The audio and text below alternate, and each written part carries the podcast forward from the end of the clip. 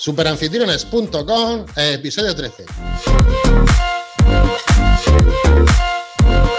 Damas y caballeros, muy buenos días y bienvenidos una semana más a Superanfitriones. Hoy un podcast especial, no, lo siguiente. Y lo vais a entender en cuanto presente al invitado que tenemos, Pachi, que es profesional de las fuerzas y cuerpos de seguridad del Estado. Ni más ni menos. Para que veáis la calidad de, de lo que os traemos aquí a vosotros, para que podáis sacarle productividad a vuestro alojamiento turístico. Francisco, Paco para los amigos, Pachi, nos ha hecho un curso para vosotros, para los que formáis parte de esta familia.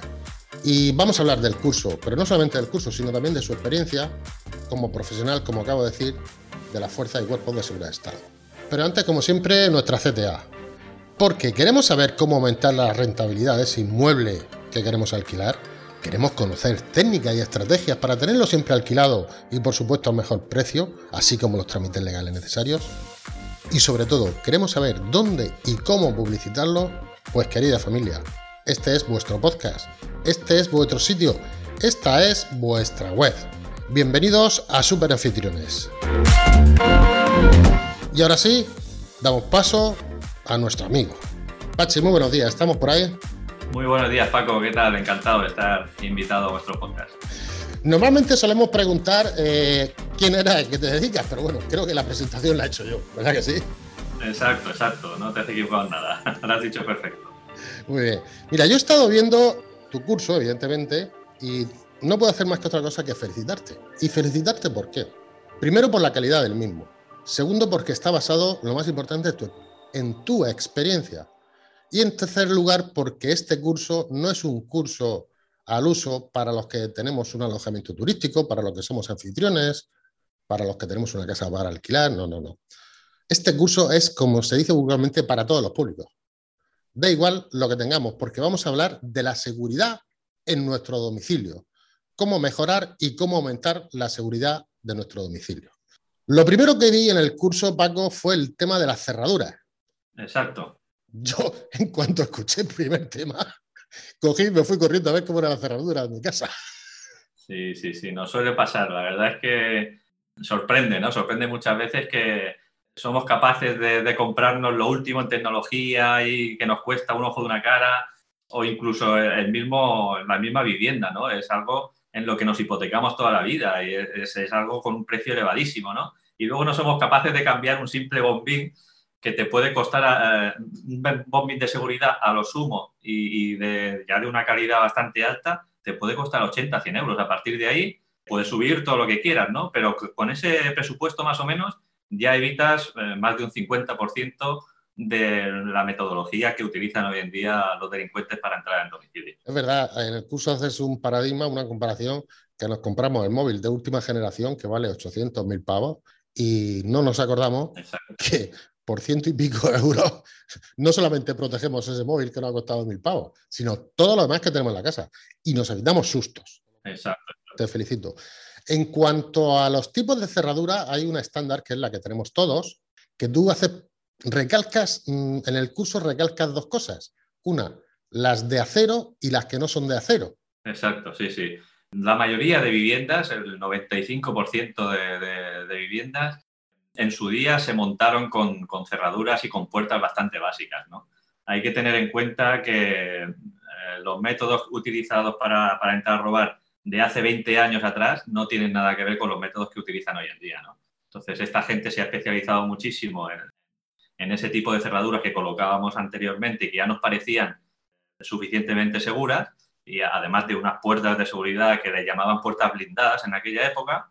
Y todo esto, pues como te digo, ha ido avanzando y se han ido especializando de tal manera que quedan absolutamente obsoletas al nivel de, de delincuencia que hay hoy en día. ¿no? Entonces hay que hacer un poco de auto, autocrítico, exacto, reseteo, mirar lo que tenemos instalado y adaptarlo, actualizarlo a lo que tenemos hoy en día, a lo que los delincuentes han hecho hoy en día en cuanto a su especialización. ¿no?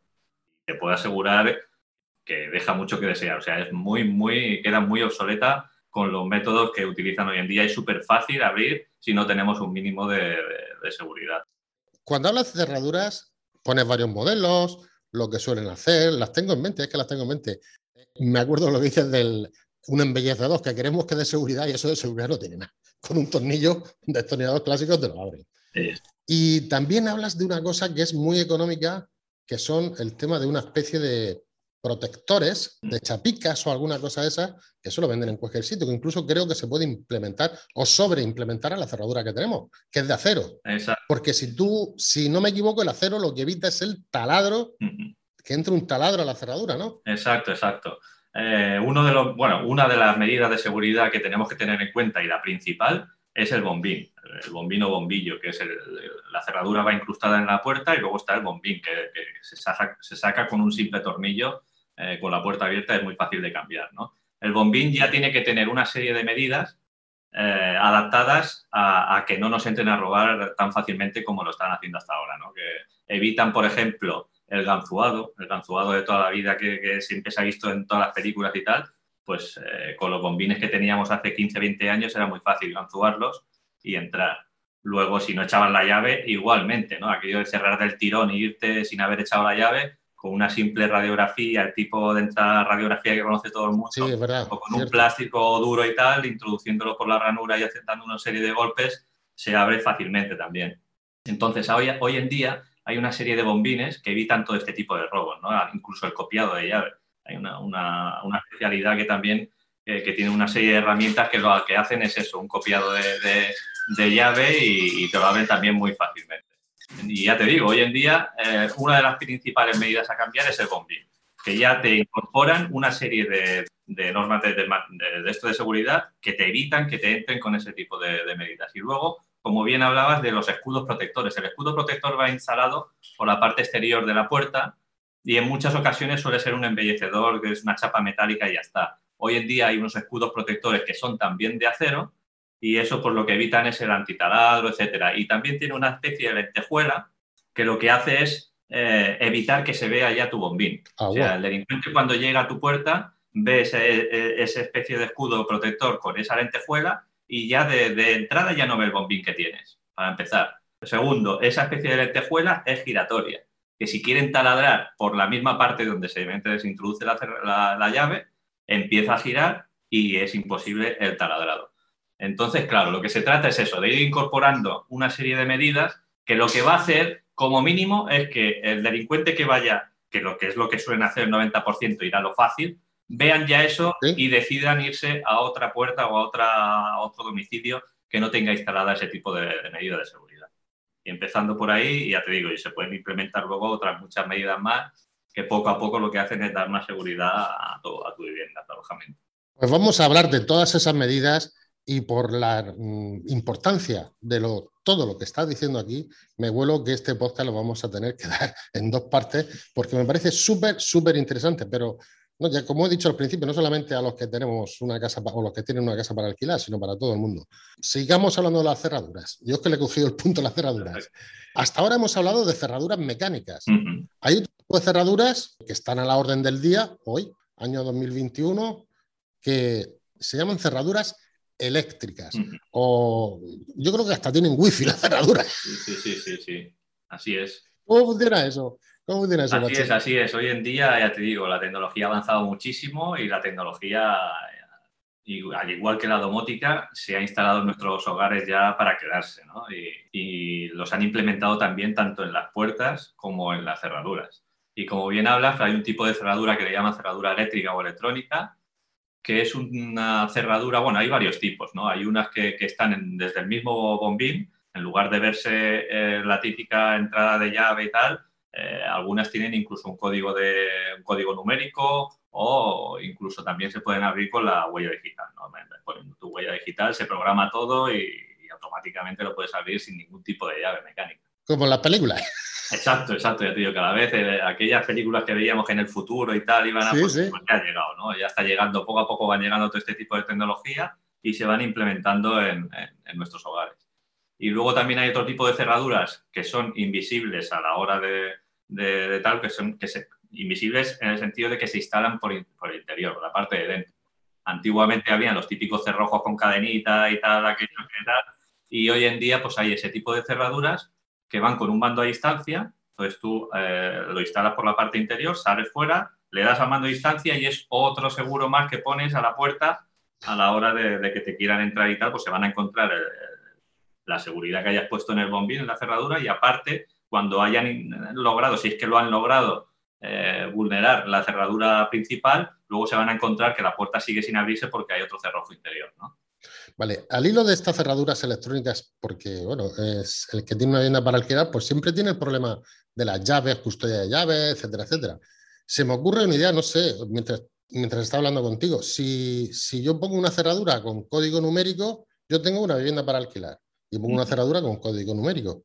La pregunta es, ¿puede darse código numérico cada vez que venga un anfitrión nuevo a alquilar mi vivienda, a entrar en mi vivienda cada semana, que entre con código numérico en vez de con llave? Y la segunda pregunta, que intuyo que sí, ¿puedo cambiar ese código numérico con frecuencia desde, desde mi teléfono móvil, alguna cosa de esas?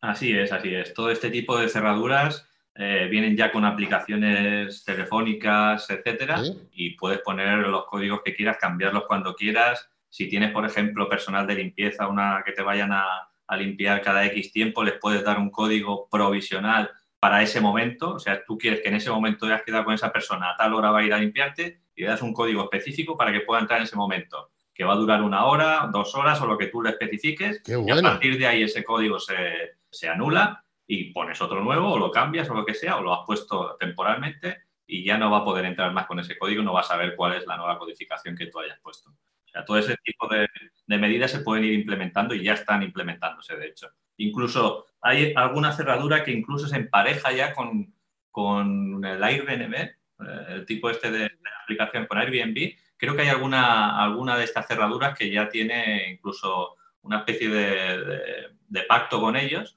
y es para precisamente eso, ¿no? Para las viviendas turísticas, en cuanto tú tengas una vivienda en un sitio y vas a 600 kilómetros de ella, lo puedes autogestionar automáticamente con un código numérico que le des al inquilino, que vaya a estar alojado en tu vivienda y sí, sí, mientras esté alojado en ella, pues va entrando y saliendo con el código que tú has dado, que lo puedes cambiar en cualquier momento. Pues tío, me estoy dando con la boca abierta.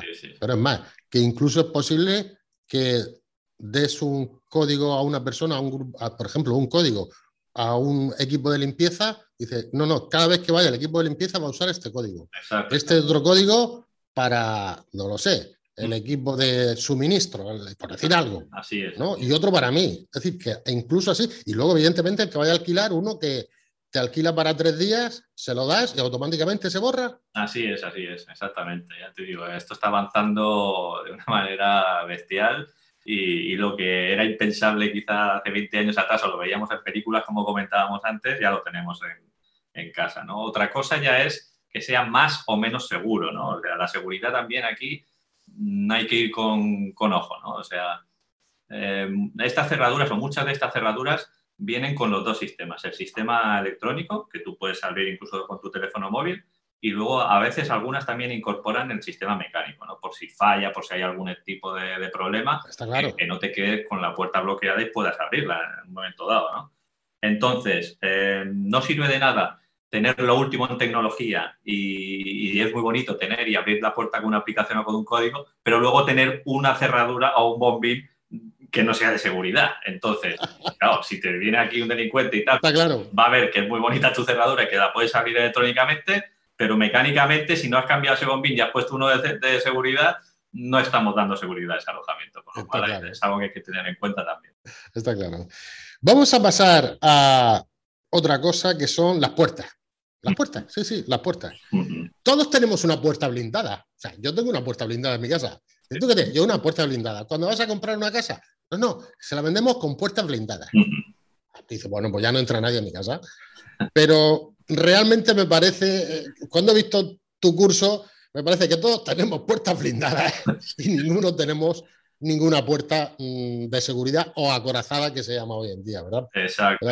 Así, es, Dinos la diferencia y tú que nos aconsejas, ¿qué tipo de puerta, basado en tu experiencia, evidentemente, por tu trabajo, es más difícil de, de entrar? Ya hemos visto la cerradura, pero para evitar lo que es la clásica patada en la puerta o entrar con un gato o alguna cosa de esa. Exacto, exacto. Como bien dices, eh, pues hace un tiempo atrás eh, nos decían que nos instalaban, bueno, nos daban la llave del piso y teníamos una puerta blindada y en aquel momento la puerta blindada, hablar de ello era como decir, ostras, tengo una casa segura, aquí es imposible que esté ¿no? Porque tengo la mejor, la mejor puerta del pueblo. Exacto, el término blindado ya te daba como más seguridad, ¿no? Bien, pues ahora resulta que, hace, que, bueno, con la experiencia de todos estos años y viendo cómo han ido evolucionando los delincuentes y han ido entrando, se ha, ido viendo de que no es lo suficientemente seguro como para los métodos que utilizan hoy en día. ¿no? Una puerta blindada no deja de ser una puerta de madera, en la que incorpora una plancha metálica, que puede ser eh, de aluminio o de hierro o en los mejores casos de acero, pero es una plancha de 0,5 milímetros, 0,8 a lo sumo. Entonces, claro, la seguridad que te puede dar una puerta que sigue siendo de madera, taladrado, etcétera, es mínima. Es mínima hoy en día, ya te digo, porque hoy utilizan métodos electrónicos, pueden llegar a utilizar taladros, radiales, etcétera, y, esa plancha tan finísima es muy fácil de vulnerar. Entonces, no se trata tampoco de obsesionarse con las medidas de seguridad ni con las puertas ni tal, el que tiene una puerta blindada mejor que el que no la tiene blindada. Todavía ves una cantidad de domicilios que la puerta que tienen no es ni siquiera blindada, por no hablar después de las cerraduras, etcétera, ¿no? Se trata, no se trata de obsesionarse, sino de, adaptar un poco a lo que tienes y si tienes una puerta blindada, pues ya tienes algo más que el que no la tiene blindada. Vamos a ver qué podemos hacer con esa puerta blindada, ¿no? ¿Qué cerradura tenemos? ¿Qué podemos hacer? Pues vamos a implementar otro tipo de medidas a esa puerta para hacerla más segura, a pesar de que sea de madera. Lo ideal, lo ideal hoy en día son las puertas acorazadas, que solamente hoy ya la palabra acorazada da como miedo, ¿no? Te viene a la mente la puerta eh, acorazada del banco ese que mide medio metro de espesor con barras laterales, con no sé qué.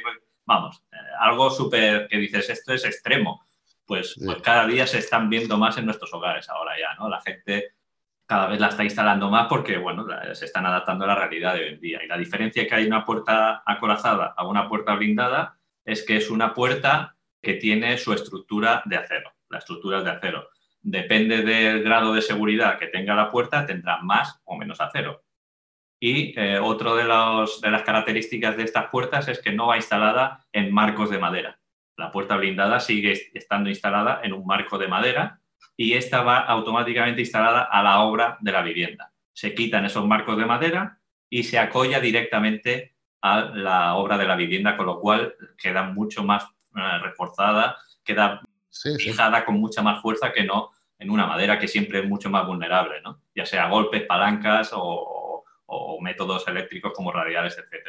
Entonces, a partir de ahí, cualquier otro método que instales en esa puerta acorazada va a ser mucho más resistente por el simple hecho de estar acollado a una puerta metálica, o sea, una puerta de acero y además acollada a la misma hora de la vivienda que no que si estuviera instalada en una puerta blindada que no deja de estar acollada a madera. Y la madera pues es siempre mucho más vulnerable que, que el acero, evidentemente. Pues, Pachi, Llevamos solamente, llevamos, no sé, llevamos por lo menos 10 o 12 minutos del podcast y solamente hemos hablado del tema 1 del curso que tú has hecho en Super Anfitriones, que bueno, que por 10 euros al mes lo tiene cualquiera, porque vamos a ver, la seguridad de tu casa me parece que vale más de 10 euros al mes. No sé cuántas partes, me reitero lo mismo, no sé cuántos podcasts vamos a tener que hacer, pero vamos a tirarle para adelante. Eh, háblanos, Pachi, de las alarmas, de los más o menos todo el mundo sabemos el tipo de alarmas que hay, no sé qué, no sé cuánto. La efectividad de las mismas, bueno, la efectividad de lo que hemos hablado está clarísima, mm. ¿no? No, tienen ningún género de duda. Si lo complementamos con alarmas, cuéntanos cosas de las alarmas, su efectividad, los tipos que hay, mm. el, por supuesto el efecto disuasorio que pueden producir, mm. no sé, alarmas domésticas, tipo, alarmas caseras, alarmas que pagamos, que no pagamos cuotas, porque hay de todo tipo, ¿no? Exacto, exacto. O cámaras, es que no sé cómo, cómo definirlo. Tú que eres profesional lo sabes mejor que yo. Sí, todos conocemos el, sistema habitual de alarma ¿no? que te ofrece cualquier empresa privada, pero también existe eh, la posibilidad de que digas, pues mira, yo no quiero estar pagando una cuota mensual a una empresa privada y prefiero montarme yo mi, dispositivo, mi equipo de videovigilancia particular, que también se puede hacer. Hoy en día, ya te digo, en cualquier sitio que vayas, en cualquier centro comercial así un poco grande que tenga un departamento de bricolaje, verás que tenés un amplio abanico de posibilidades para hacerlo. Puedes comprarte tu propio equipo de videovigilancia, propio equipo de, además con alarmas acústicas, etcétera. La única diferencia que hay, La primera es que no tienes un pago recurrente a una empresa privada y la segunda es que, a ver, todo este tipo de equipos van conectados a, través de, aplicaciones a tu teléfono móvil, con lo cual tú puedes ver en todo momento las cámaras que tienes instaladas en directo o en, caso de que se active por, por cualquier intrusión, ¿no? Y la diferencia, la segunda diferencia importante que hay es que si tú detectas eso, vas a ser tú el que tienes que dar aviso al 112 para que se dirija una patrulla policial al, domicilio y, tal, ¿no? O sea que, entonces tú ya tienes que valorar si, si prefieres hacerlo tú, gestionarlo tú, o te, despreocupas, contratas un servicio de alarma particular, privado, perdón, y que ellos se encarguen de dar aviso al 112 y tal. Pero ya te digo, eh, al final el funcionamiento básicamente va a ser el mismo. Perdona que te interrumpa, eso me ha hecho gracia a mí, como cuando has hablado de la grava, de estar viendo videovigilancia y todas esas cosas. Vale, me entra y estoy, es que me tiene que hacer una gracia brutal ver a un tío que me está robando la casa. Sí. Digo, vete.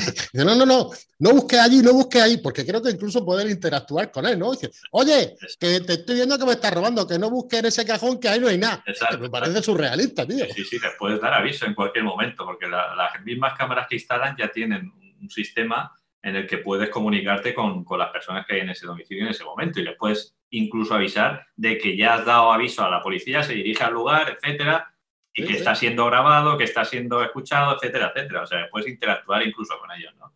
Me parece, parece, vamos, algo... Le dice, oye, ¿quién eres ya que te dedicas, no? No busques ahí que ahí no tengo lo que está buscando. No me toques eso, que eso es de mi mujer. Yo no te voy a hacer nada.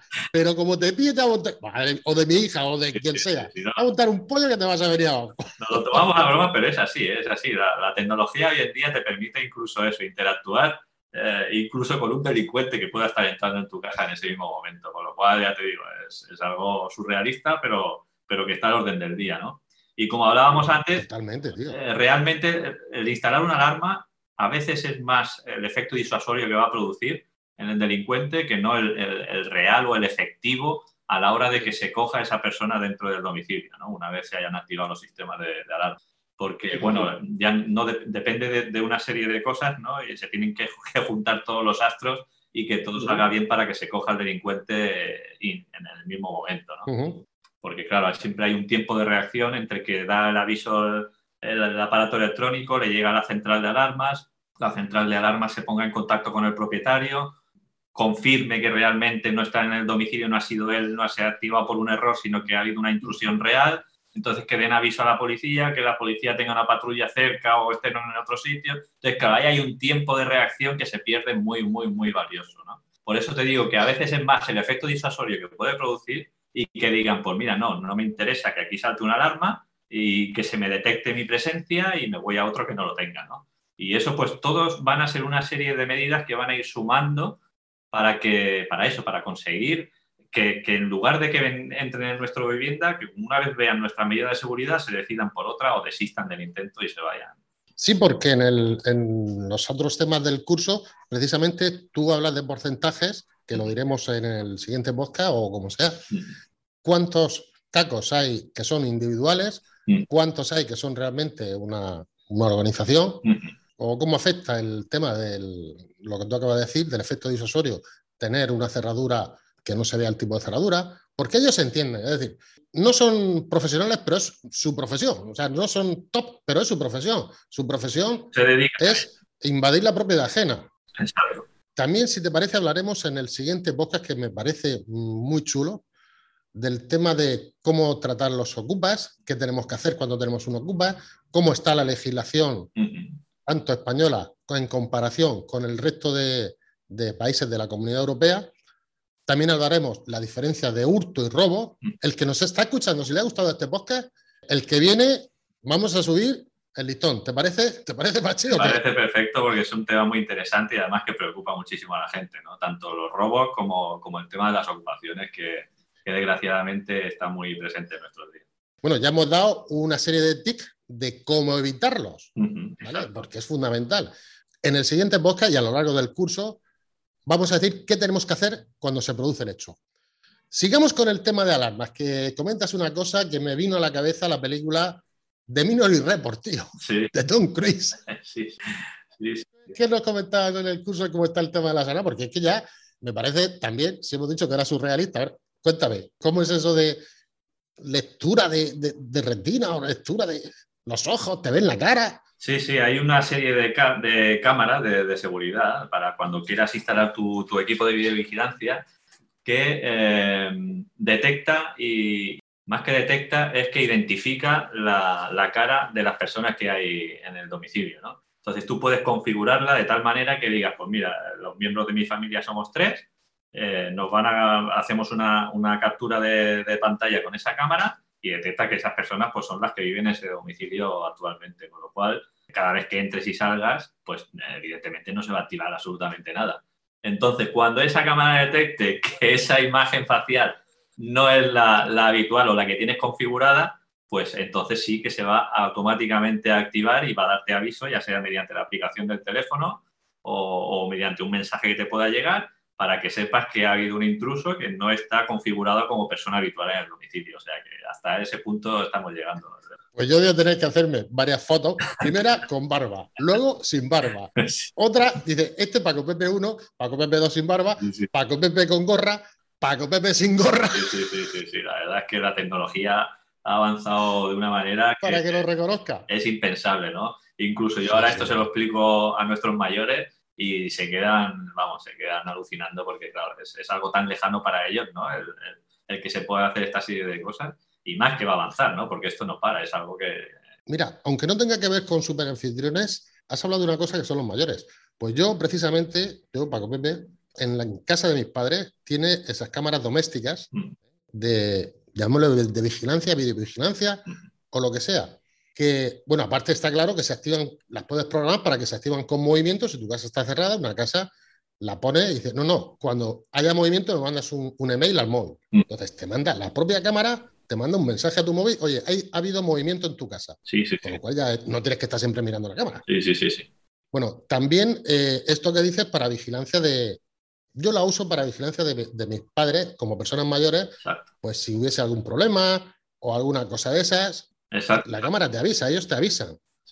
Y también hablas de una cámara que se pone en las puertas, que a mi padre también le pareció surrealista, que la típica mirilla, mirilla ha cambiado a una especie de, teléfono móvil, ¿no? Exacto, exacto. Esta es otra de las medidas de seguridad que, se han, que han salido al mercado no hace mucho y resulta que, pues eso, eh, se, se trata de quitar esa mirilla que tenemos todos eh, ya por defecto en las puertas y, van muy bien, por ejemplo, para personas mayores, ¿no? que les cuesta quizá acercarse, ver tal, si ya para nosotros a veces es, es difícil distinguir y ver y tal por la calidad de, de, lo que ves a través de ellas, hoy ha salido un sistema que se trata de eso, ¿no? Cambiar la mirilla y es una, una cámara de grabación. Y lo que está haciendo en ese momento eh, es grabar a la persona que hay fuera y por dentro de la puerta hay un dispositivo cuadrado o rectangular, más o menos aproximadamente del tamaño de un teléfono móvil, en el cual lo que te muestra en esa pantalla es la persona. Entonces se ve muchísimo mejor, mucho más claro.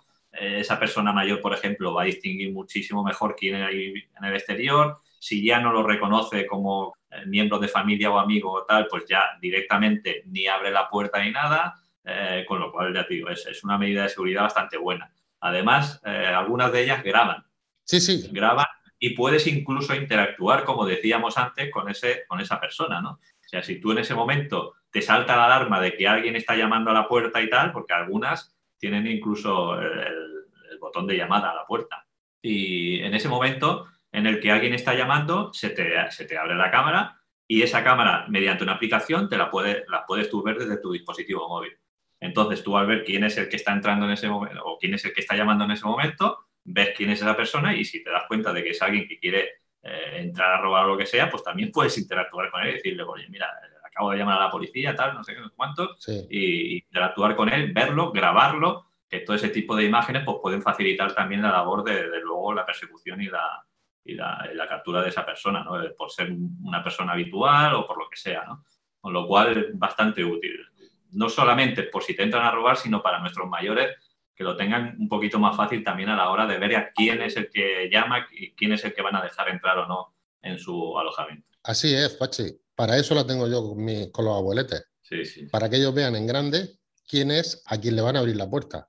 Y evidentemente eh, tienen que conocerlo. Y eso se queda grabado. Es decir, yo, la que yo tengo en casa, no puedo interactuar con ella, dar al botón ni ninguna cosa de esa Pero si mm, se queda grabado en el momento en que se conecta la cámara, se queda grabado quién está ahí. Claro, un caco que vaya a tu casa no va a ir, digamos, con la cara tapada.